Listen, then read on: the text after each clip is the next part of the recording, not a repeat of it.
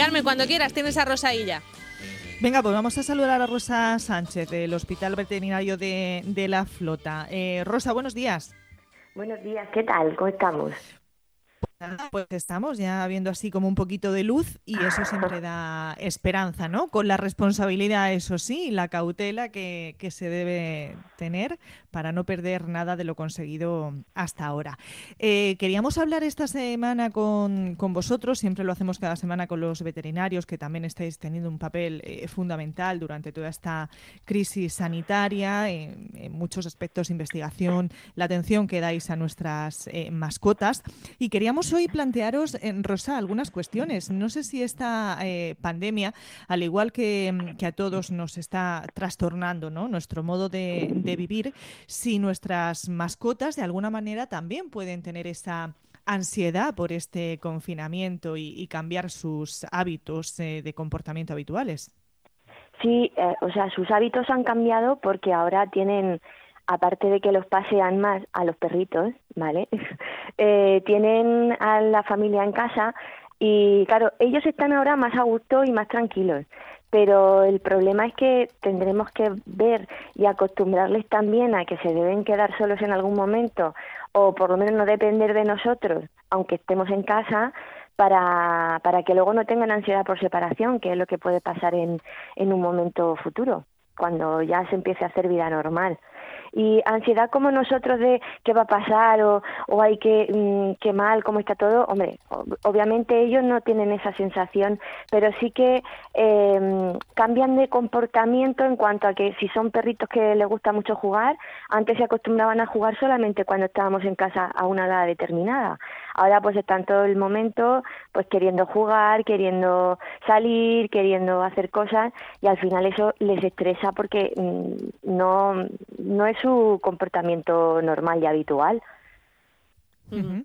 Todo eso eh, cambia. Eh, Marta, eh, tú claro, no, tienes, no tienes mascota, no. Eh, no. sé si hablas también con, con, algún vecino que te cruces, tal, de, de pasear de a sus perros. Hombre, yo lo, lo, que, lo que sí que veo es, es, lo que comentaba, lo que comentábamos la semana pasada, esa preocupación que hay, que parece que, que, que las mascotas casi se convierten en una bomba de relojería por aquello de que se pueden ensuciar por el camino, ¿no? Hay un poquito de, de obsesión con eso y luego de, de mucho mucho mimo, ¿no? Yo creo que nos pasa un poco como con los críos, que a lo mejor le estamos dando eh, mucha comida que no deben, ¿no? Eh, estamos como mimándolos sí. demasiado.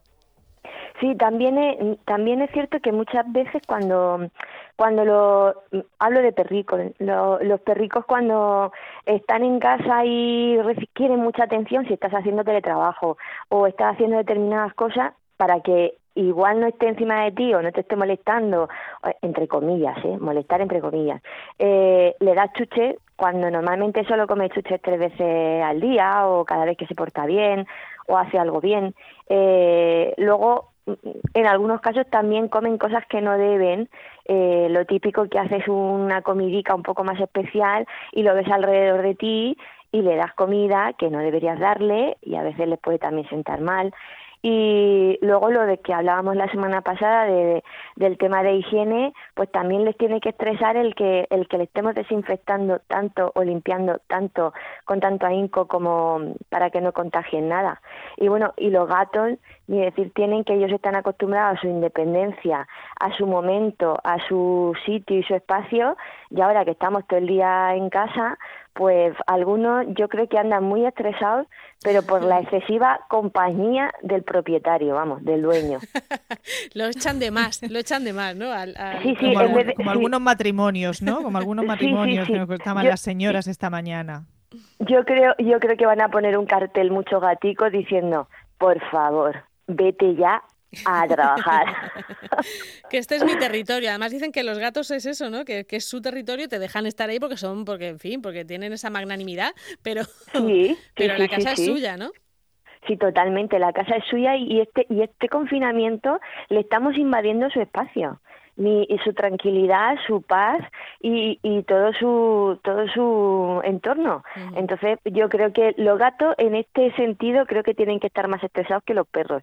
Ahora, eso sí que hay que tener cuidado que los perritos que sobre todo los que son cachorros ahora que se han cogido en el confinamiento no han tenido una sociabilidad eh, con, con el resto de perricos en la calle o con gente, eh, se han acostumbrado a estar siempre con nosotros eh, va a ser un problema si no se acostumbran, si no se empiezan a educar ya cuando haya que dejarlo solo en casa o empiezan a salir y a sociabilizar con el resto de, de la humanidad.